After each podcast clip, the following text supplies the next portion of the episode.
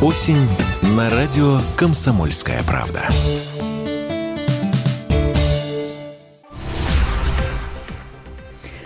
Студии Елена Фонина мы с вами продолжаем обсуждать главные темы и события сегодняшнего дня, но и, конечно, те заявления, которые звучат, в частности, от зарубежных журналистов. Вот, а, например, обозреватель одного из американских изданий Шерил Чамли а, считает, что президентство Джо Байдена стремительно приближает США к национальной катастрофе, поскольку он так и не выполнил одно из важнейших предвыборных обещаний – объединить страну. Вместо этого Демократическая партия под руководством Байдена добилась ровно противоположных результатов. Ну и журналистка подчеркивает, что слова о стремлении к единству звучат тем более неубедительно, чем чаще сегодняшние демократы позволяют себе агрессивные выпады в сторону консервативно настроенных оппонентов.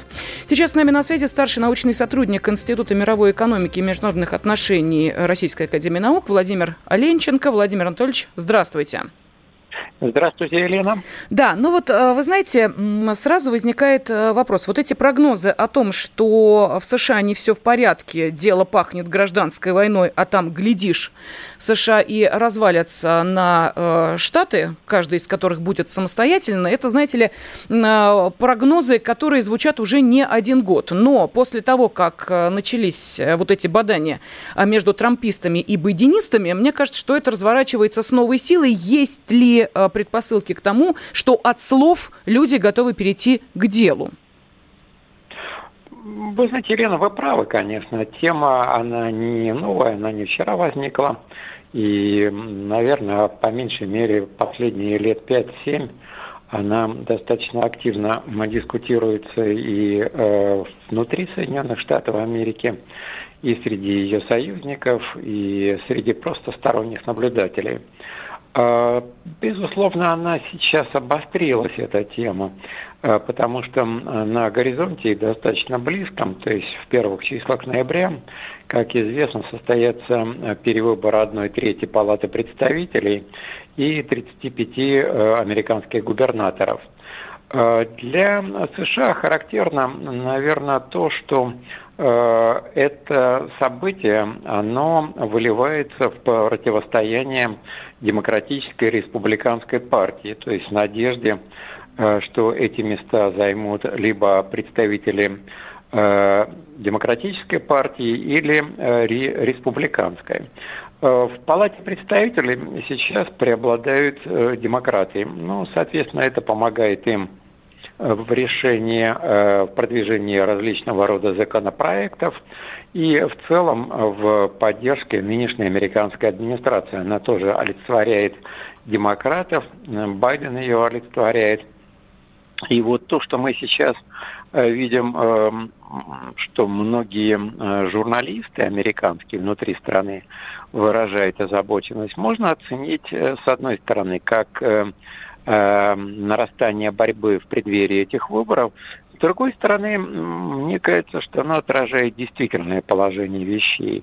Действительно, в Соединенных Штатах Америки очень э, такое наблюдается серьезное гражданское противостояние. Не хочется использовать слово «раскол общества», но вполне очевидно просматриваются группы, ну, скажем, социальные группы и группы, расположенные территориально, Э, по э, своему отношению к демократической и республиканской партии. Ну, Владимир Анатольевич, и... а можно сразу сказать, а вот по каким, собственно, э, меркам, по какому отношению к чему идет этот раскол? А давайте возьмем нравственность, экономику и политику. Вот можно по этим трем пунктам объяснить, где не сходятся сейчас между собой те, кто за демократов, и те, кто за республиканцев? Ну, резонный вопрос, и, конечно, он требует ответа. Ну, на что мы можем опереться? Мы можем опереться, во-первых, на заявление Байдена, действующего президента, и на заявление и э, конкретные дела бывшего президента Трампа. Ну, вот если э, брать Трампа, то Трамп как раз стремился к улучшению благосостояния населения. Он э, также стремился к тому, чтобы регулировать э, потоки миграционные. Он стремился к тому, чтобы повысить, скажем, доходы населения. Он стремился к тому, чтобы регулировать вопросы энергоснабжения. И здесь уже сразу вот то, что я перечислил, оно выглядит вполне, ну, скажем, противоречиво в сравнении с тем, что делает Байден. То есть э, он по-прежнему, или вернее, ну не он, а как бы его аппарат и близкие к демократической партии СМИ, они, в общем, нагнетают такую обстановку э, противостояния. То есть по принципу такой был лозунг когда-то э, «кто не с нами, тот против нас». Примерно по этой схеме действуют сейчас демократы. И это, конечно, э, вот э, то, о чем вы спрашивали, к расколу общества. Вторая тема – это, конечно, энергетика. Э, повторюсь, у, э, скажем, бывшего президента республиканского, у него, Трампа, у него было желание этот вопрос регулировать и э, вести дела так, чтобы э, энергетика, или вернее энергия, была доступна э, и домохозяйствам, и промышленности. У Байдена получается так, что либо это ценообразование развивается стихийно, либо в интересах очень э, узкой группы Э, промышленников э, американских. Опять же, это тот ответ, который вы спрашивали. Здесь, наверное, тоже проходит линия раскола.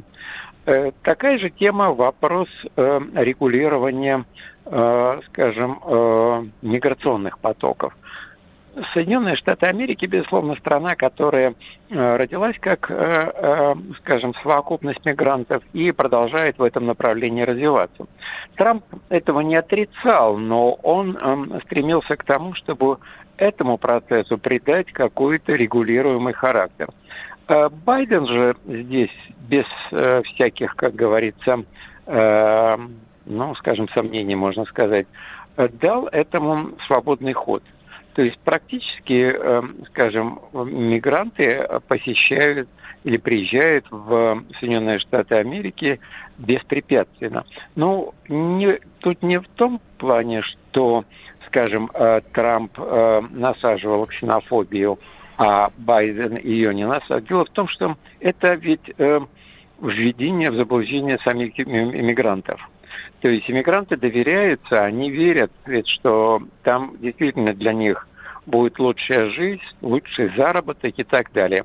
А когда они прибывают, то оказывается, что у них затруднения с тем, чтобы найти работу, с тем, чтобы снять жилье, тем, чтобы э, нормально... Ой, Владимир Анатольевич, я так понимаю, что в эту тему, э, конечно, американской э, реалии можно погружаться бесконечно. Благодарю вас за э, то, что вы приняли участие в нашем эфире. Старший научный сотрудник Института мировой экономики и международных отношений РАН Владимир Оленченко был с нами.